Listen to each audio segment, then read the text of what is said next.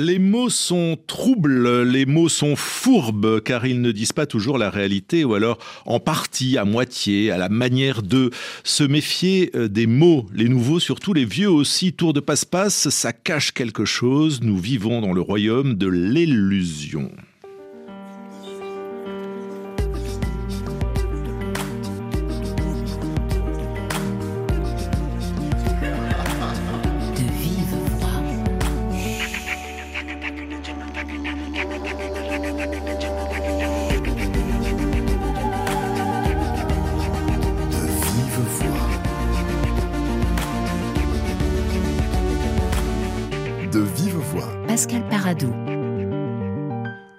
Risque, option, choix, réputation, inclusion, gobelet ou Netflix. Dans son nouvel essai, l'écrivain François Bégodeau passe au crible tous les mots du libéralisme pour dénoncer ou éclairer le poids de l'idéologie et de l'économie dans notre vocabulaire. Bonjour François Bégodeau. Bonjour. Cet essai s'appelle Boniment au pluriel. Qui raconte des boniments? Eh bien, les gens qui sont d'abord en posture de pouvoir parler publiquement, ce qui déjà les met plutôt du côté des dominants, parce que la parole n'est pas équitablement partagée dans une société. Donc vous et moi ah, probablement, et je pense que des boniments passent par notre corps euh, parfois malgré nous. C'est bien, bien le piège, c'est qu'il y a des choses comme ça qui se diffusent. Il y a un certain nombre de mots que j'ai compilés, enfin que j'ai essayé d'analyser, dont, chacun pourra se rendre compte qu'il en est un, usager. Par exemple, le mot de résilience, je crois que peu de gens y ont coupé récemment. Il y a des mots comme ça qui sont relativement inoffensifs, d'ailleurs qu'on utilise sans du tout penser faire mal ou participer à un mouvement idéologique, et, et pourtant on en fait partie. On est tous un peu, c'est un petit peu ça la condition de l'homme libéral, je dirais, ou l'homme des sociétés libérales c'est qu'il est, il est souvent le colporteur de ce qu'il peut dénoncer. Et je, suis le premier concerné. Alors, un marchand qui bonimente, euh, c'est celui qui interpelle au marché, il est frais mon poisson, euh, vous en avez trois pour le prix de deux, ou même mouillé, il est sec. L'argument est gros. Euh, dans ce cas, avec les mots du quotidien, il est beaucoup plus subtil.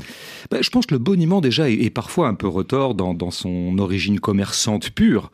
Parce que quand notre poissonnier nous dit que mon poisson, il est frais, il est frais, il est tout à fait possible que son poisson soit frais.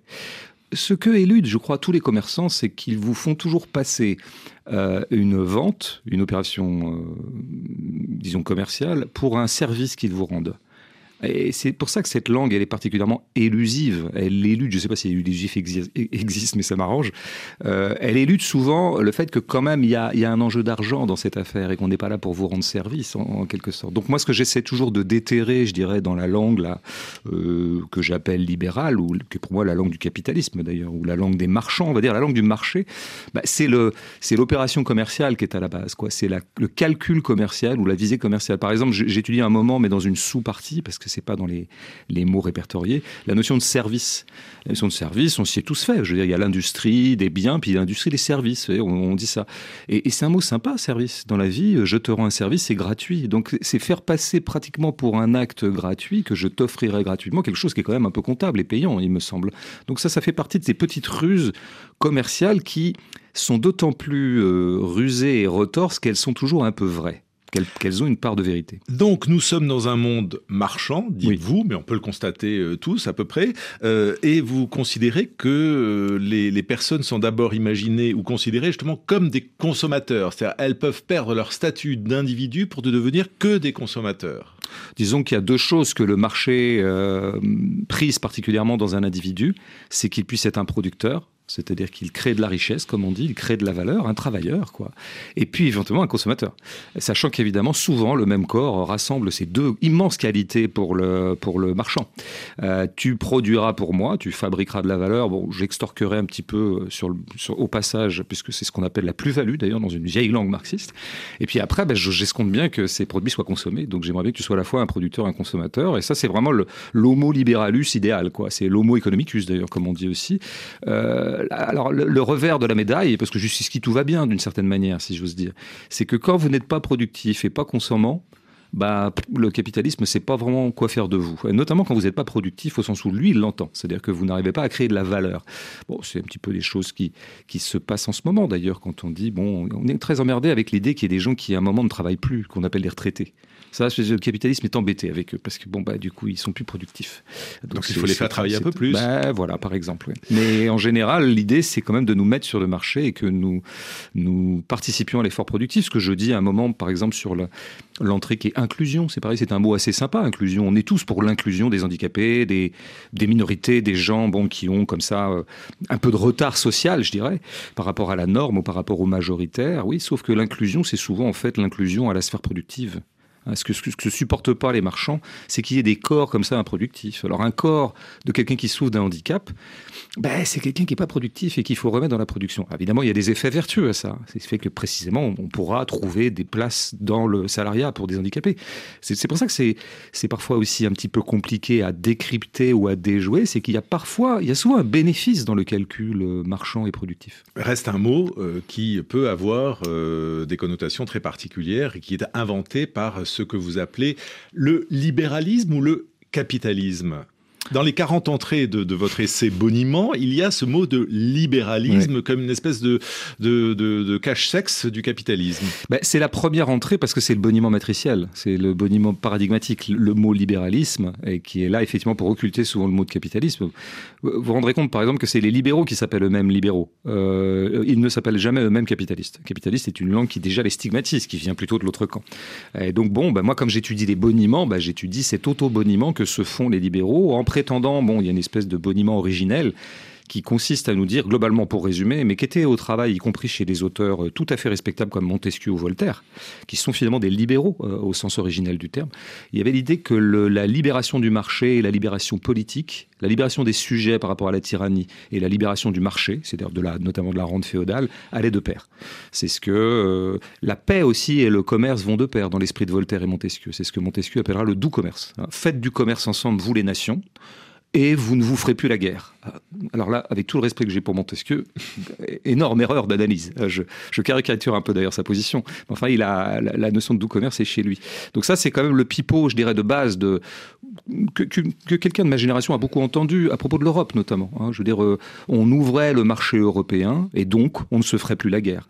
Ce qui, encore une fois, comme tout bon boniment, est assez vrai. C'est-à-dire que j'ai grandi, je suis né dans les années 70, j'ai grandi dans une Europe en paix, globalement, à une exception majeure près, la Yougoslavie, et une certaine exception en ce moment quand même. Mais quand même, il y avait cette idée que j'oubliais simplement, ou alors les bonimenteurs oubliaient juste de me dire que nous n'avions pas absenté la guerre tout court, nous l'avions délocalisée et que donc c'était une illusion d'optique que de croire qu'une ouverture de marché produisait mécaniquement de la paix. Donc libéralisme comme cache-sexe pardon du, capitalisme, sachant qu'il y a maintenant le néolibéralisme. Ouais, alors ça, c'est une nouvelle étape. Hein. Gros, gros, euh, gros chantier conceptuel pour notamment la gauche euh, anticapitaliste ou la gauche qui s'en prendrait comme ça à un monde marchandisé bah Parce que ce mot de beaucoup de gens, il y a beaucoup de, chercheurs qui, comme ça, s'emploient et c'est définir ce que pourrait être le, moment néolibéral. La question étant, pour résumer, je ne suis pas spécialiste de ces questions-là, je ne suis pas universitaire, mais y a-t-il une rupture entre ce qu'on a appelé libéralisme euh, et un certain état du capitalisme, disons, d'avant la Deuxième Guerre mondiale et, ce qu'on connaît maintenant? Et alors, pour certains, il y a continuité, pour d'autres, il y a rupture, auquel cas le néo, bon. Et alors, pas mal de gens vont vous raconter que c'est parce qu'il y a une financiarisation du capitalisme, etc. Moi, c'est vrai que je, ne peux pas me prononcer sur ces choses-là, je ne suis pas assez pointu. Ce que je vois, moi, avec ma petite expertise à moi, qui est un truc sur les mots plutôt, quoi, ce qui est une petite expertise qui sert à rien, mais enfin, bon, c'est quand même la mienne. en tout cas, c'est une passion. Ce sont des indicateurs, en tout cas, les mots. Voilà, c'est ça. Pour moi, c'est des symptômes.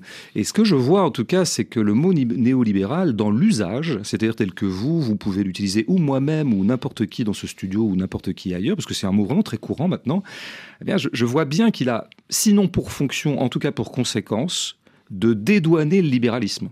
Parce que si vous commencez à dire que le problème dans ce monde, c'est le néolibéralisme, d'une certaine manière, votre langue elle-même induit qu'il y a eu un moment sympa, qui s'appelait le néolibéralisme. Et que donc avant Thatcher, Reagan... Le libéralisme tout court, pas le néo. le moment sympa était le libéralisme. qui s'appelait le libéralisme, absolument. Et qu'il y a eu simplement des malotrus qui ont débarqué dans les années 70-80, qui s'appellent Thatcher, Reagan, euh, euh, les néolibéraux ayant eu pour premier laboratoire, comme on sait, le Chili de Pinochet, ce qui est toujours très intéressant à, comprendre pour les gens qui voudraient opposer absolument le capitalisme et le fascisme. Euh, et donc, euh, voilà. Et à partir de ce moment-là, tout, tout, a commencé à se dérégler, la financiarisation a tout déréglé. Bon, moi, par rapport à ça, j'aime bien quand même rappeler que le capitalisme a toujours été féroce, euh, qu'il a commencé pratiquement par la férocité une férocité de dimension planétaire qui s'est appelée le colonialisme. Hein, hein, bon, voilà, c'est ça, c'est le XVIe siècle, un peu avant, un peu après, et puis exemplairement le XIXe siècle.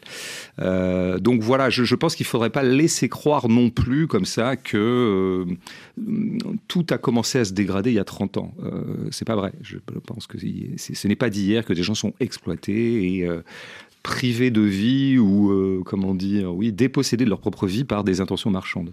Alors, on va passer un peu de temps, François Bégodeau, sur euh, les mots de cet essai, euh, boniment, euh, mais sans créer de, faux suspense et pour laisser libre cours à, à notre conversation. Illusion, c'est bien sûr l'idée d'éluder, qui serait donc, selon vous, la, signature du, capitalisme, et nous n'allons donc rien éluder aujourd'hui dans De Vive Voix. On retrouve, comme tous les lundis, le coup de fil qui nous fait prendre l'air, c'est ailleurs.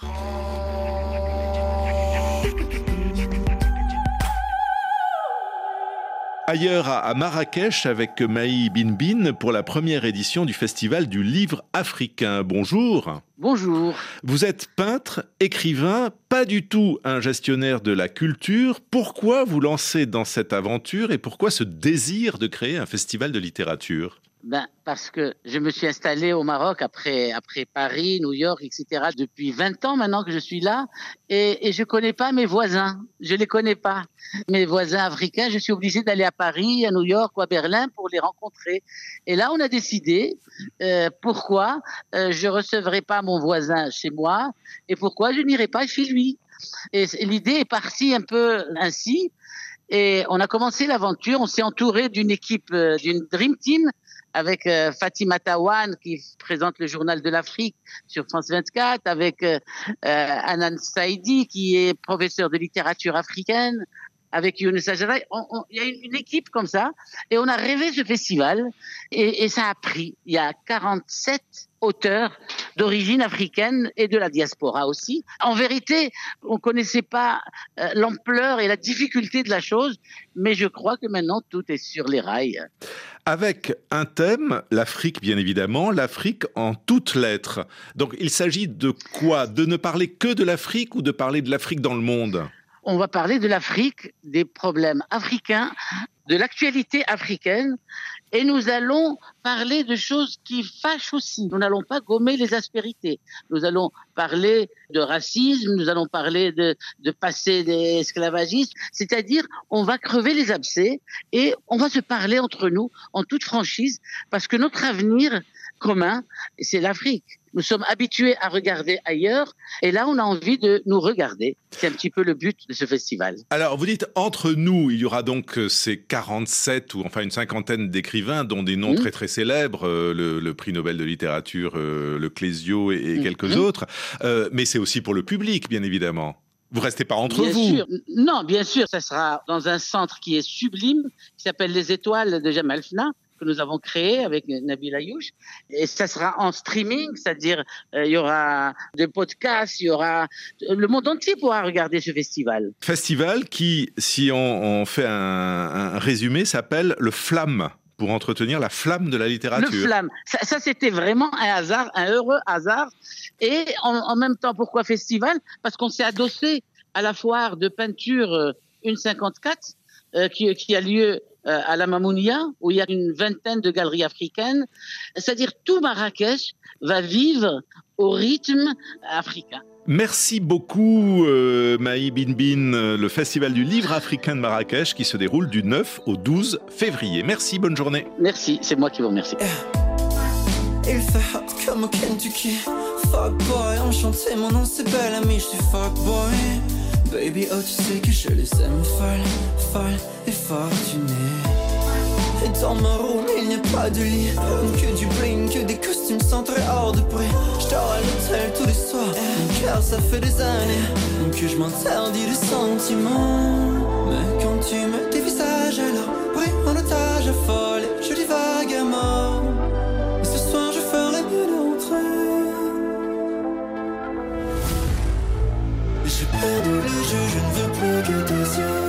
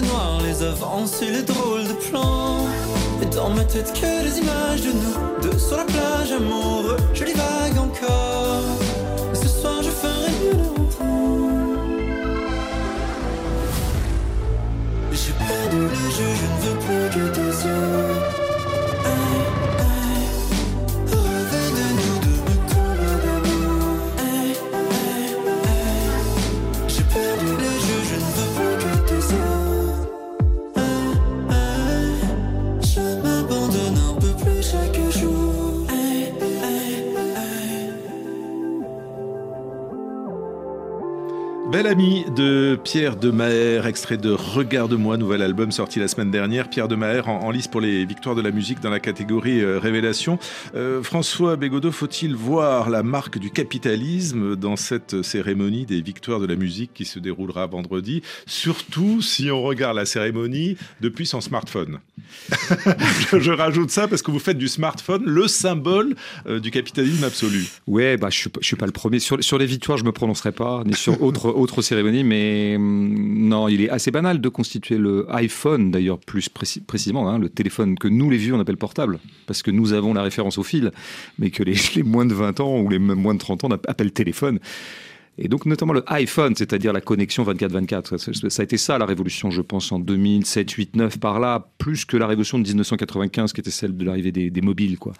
Euh, bah pourquoi? Parce que euh, dans l'objet téléphone, qui est à la fois un symbole, un symptôme et un outil d'un certain capitalisme ou d'une certaine marchandisation extensive du monde, eh bien, euh, fusionne en moi, grâce à cet objet, le consommateur et le producteur, justement. Et ça, c'est le grand rêve de, des marchands. Je veux dire que vous soyez dans le, dans le même corps se trouvent les... Bon, parce qu'avec un téléphone, j'achète des choses.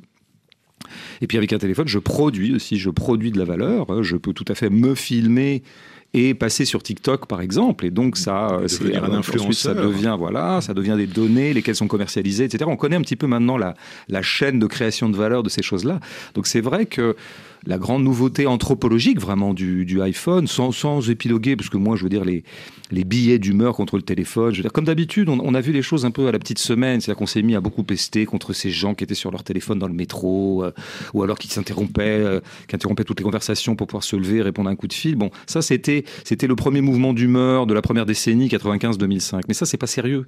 Ce qui est beaucoup plus sérieux, je crois, c'est que le téléphone est l'outil d'une extension marchande qui fait que je peux consommer 24-24. C'est surtout ça, en fait, la vraie nouveauté.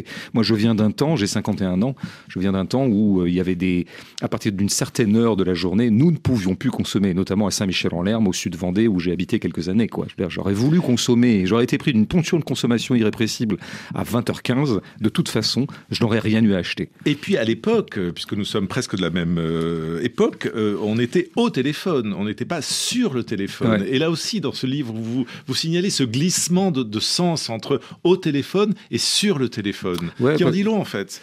Ouais, tout à fait, sûr. Ça veut dire, je pense que ça témoigne d'une certaine absorption par l'objet. Hein. Je suis sur lui et bon, mais je pense que tout le paradigme est né de, de ce qu'est la posture, je dirais.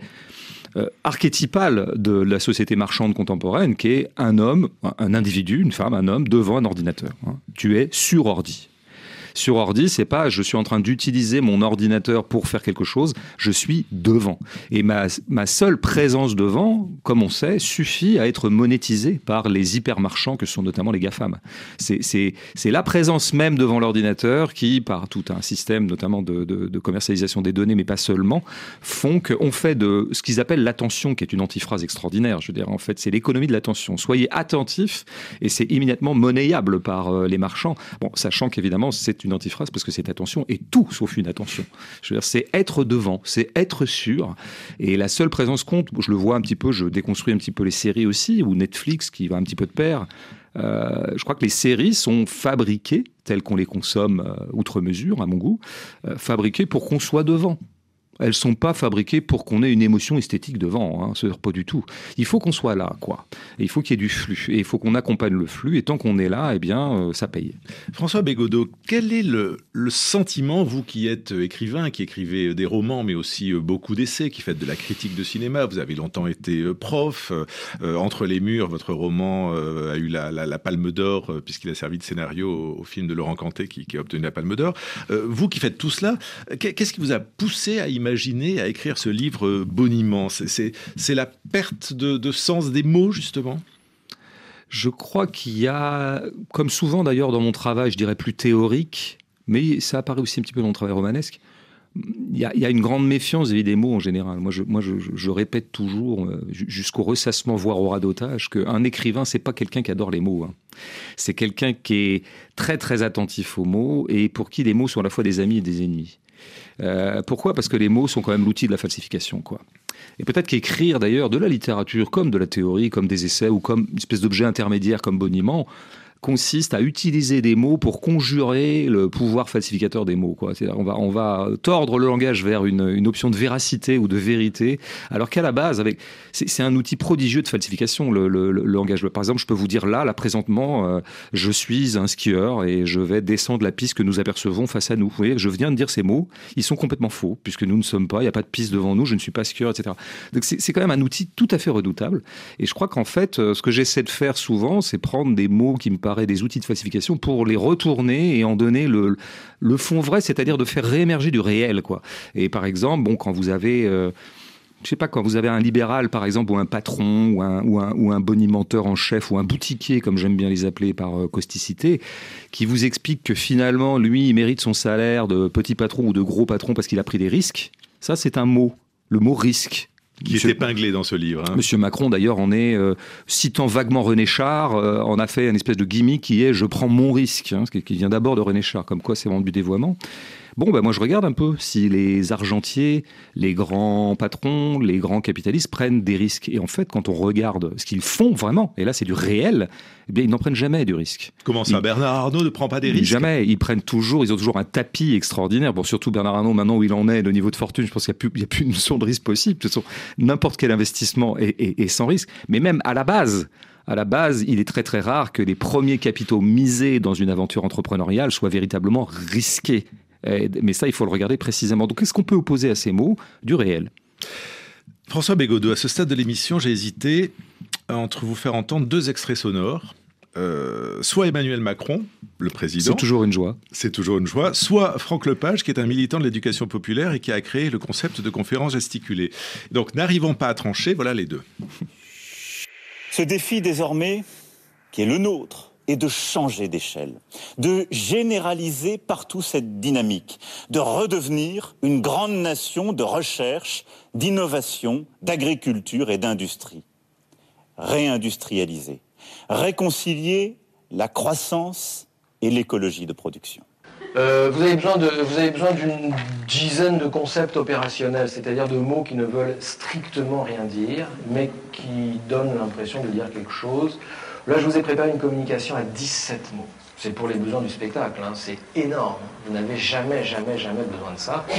Vous n'êtes pas là pour faire passer le maire pour un imbécile. Hein. Euh, lui utilise à tout casser, quoi. 5 mots, 6 mots, enfin, vous voyez, euh, vie associative, partenariat, développement local. Euh, le préfet, s'il est là, il utilise deux mots, lui, République, sécurité, enfin, vous voyez.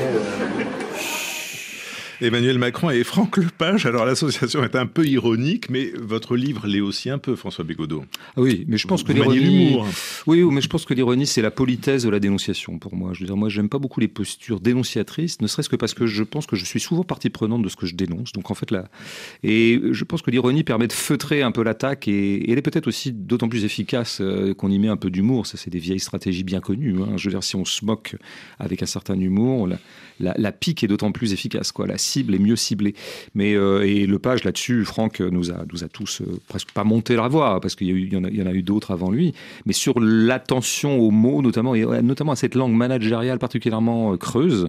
Moi, je me souviens que Franck Lepage nous a tous éveillés à un moment, tous ceux qui ont, connu cette conférence bien connue, euh, qui a beaucoup tourné en ligne, sur le mot projet. Et, ça, c'est un mot complètement inodore hein, pour projet et complètement inoffensif. Qui irait contre des projets? Bon, as un projet, j'ai un projet, on a un projet de mariage, on est, c'est bien les projets, quoi. Bon, on se projette, quoi. Ah, bon. Et en fait, c'est le, Franck Lepage a réussi à nous, dire, mais attends, méfiez-vous, il y a une entourloupe là-dedans, quoi. Et effectivement, bah, du coup, j'ai pensé comme prof, j'entendais beaucoup parler de projet d'établissement. Qu'est-ce que c'est que ce truc, Et peu à peu, on reconstitue un organigramme, en tout cas des techniques de management qui sont aussi des techniques marchandes et qui sont aussi des techniques de gouvernement ou de gouvernance, euh, comme, ils aiment dire eux-mêmes, la gouvernance par, rapport au, gouvernement, euh, qui consiste à finalement, si ça donne en gros, je vais, je vais être court, mais la, la tarification à l'acte dans l'hôpital, c'est la même chose en fait. C'est-à-dire que alors qu'avant il y avait une espèce d'économie administrée qui permettait, voilà, vous aviez une enveloppe et puis vous faisiez, euh, vous, vous, faisiez en fonction des besoins et l'enveloppe était renouvelée en fonction des, des besoins. Peu à peu, euh, l'enveloppe a été conditionnée au projet que vous présentiez. Vous voyez, ça a l'air de rien changer, mais en fait ça change tout sur le terrain. Ça change tout, notamment dans le dans le secteur euh, public. Donc avec ces petits mots, c'est peut-être le le petit bémol, pas la, petite nuance que j'ajouterais à ce que dit Franck en début d'intervention de, l'extrait que vous avez montré, c'est que euh, ils disent des mots qui ne veulent rien dire. Euh, ils veulent dire quelque chose en fait. Ils disent quelque chose et il faut aller, faut aller vraiment débusquer ce qu'ils disent parce qu'ils finissent par, par correspondre à une certaine réalité. Mais est-ce que vous êtes un nostalgique, François Bégodeau? Parce je que suis nostalgique, je pense, de, parce des, que par ailleurs... premiers moments du punk rock, mais c'est tout. C'est, c'est, parce que par ailleurs, vous trouvez que les caisses automatiques, c'est là aussi le symbole euh, du, du, du, capitalisme. Vous nous racontez dans cet essai, euh, qui est une série de, de, de, points de vue, mais aussi d'anecdotes, de récits, euh, l'histoire du gobelet en plastique, qui est absolument mm. passionnante, comme, comme le symbole de la réduction du temps, de, de, l'étendard de l'homme ou de la femme pressée. On a l'impression que... Il... Je crois qu'il me semble que dans Bon, d'abord, je suis pas, si j'ai un tempérament nostalgique en général, ça à la rigueur, on va pas faire de psychanalyse là tout de suite, mais il me semble que dans le livre, j'ai des accents qui euh, me déprennent un peu de cette pente nostalgique ou cette pente, je dirais, euh, totalement critique. Parce que notamment dans la deuxième partie du livre, j'insiste bien sur le fait que je suis partie prenante de mmh. ce monde. Et une deuxième chose qui me paraît tout à fait salutaire à, à toujours mettre en évidence si on veut bien combattre le capitalisme, c'est de montrer tous les bénéfices qu'ils apportent. Le, capitalisme a été aussi révolutionnaire. Il a apporté un petit peu aussi d'émancipation, parfois par la bande, parfois sans le vouloir, parfois assinamment, mais, mais réellement. C'est toujours le coup de la machine à laver, le linge, vous voyez, sur ça. Les capitalistes, quand ils commercialisent le lave-linge, ils sont pas là pour libérer les femmes. Ils pensent que ça va être un bon produit qui va se vendre. Mais il se trouve qu'accessoirement, ça a quand même libéré pas mal de femmes, pas mal de femmes, pas assez, mais quand même. Et d'hommes. oui, d'hommes sans doute, mais spécifiquement quand même la, nettoyer le linge a toujours été quand même l'apanage des femmes dans l'histoire, hein, c'est-à-dire aller au lavoir et frotter pendant des heures. Bon, le truc vraiment pas sympa, quoi, qui, euh, qui, faisait perdre un temps fou aux femmes, quoi. Bon, ça a libéré du temps pour les femmes, vous voyez, de façon incidente. Mais je pense que plus généralement, euh, il y a un certain nombre de séductions du monde libéral dans lequel nous vivons. À un moment, j'énumère ça dans un, dans un paragraphe. Oui, je peux dober sur YouTube, je peux dober sur Internet, on est tous en ligne, ah là là, euh, économie de l'attention. Bah, sauf que c'est quand même Internet qui m'a fait découvrir tel intellectuel radical euh, qui donne des conférences que je trouve formidables. Je sais pas, David Graeber, par exemple, que j'ai découvert par Internet. Euh, c'est euh, Internet qui m'a fait découvrir tel groupe de punk américain que je ne connaissais pas et sur lequel je suis en boucle depuis six mois. C'est Internet qui blablabla. Et donc, je, crois que c'est à ce titre-là que je trouve la nostalgie, si vous voulez. Je, je suis ni pour ni contre. Simplement, elle ampute toujours une part de réalité, qui est quand même le plaisir qu'on prend au présent. En tout cas, il faut rester éveillé. Ça, c'est la base, oui, je pense. Surtout avoir les, les, yeux et les oreilles bien, bien attentifs. Quoi. Bon, moi, j'ai essayé d'ouvrir surtout les oreilles dans ce livre. Quoi. J'ai essayé de voir comment parlait l'époque et pour voir ce qu'il y avait derrière, quoi, en entendant ce que, ce que Barthes appelait la troisième oreille, d'ailleurs, mais pas seulement lui. Ouais, je pense qu'il faut bien, bien. C'est-à-dire qu'ils font de l'économie de l'attention en nous rendant inattentifs. Alors peut-être qu'effectivement, le, petit, la petite technique de résistance qu'on peut développer chaque jour, c'est d'être attentif à quelque chose. Euh, moi, je dirais même à n'importe quoi, mais du moment qu'on est un peu attentif. Et un mot après l'autre. Merci beaucoup, François Bégodeau. Boniment est publié aux éditions Amsterdam. De vivo à Pascal Paradou, programmation Raphaël Pluxva, David Brocouet à la réalisation, émission à réécouter sur RFI.fr et sur Facebook, même si je sais que c'est un média de vieux et qu'il faudrait mieux être sur TikTok. À demain.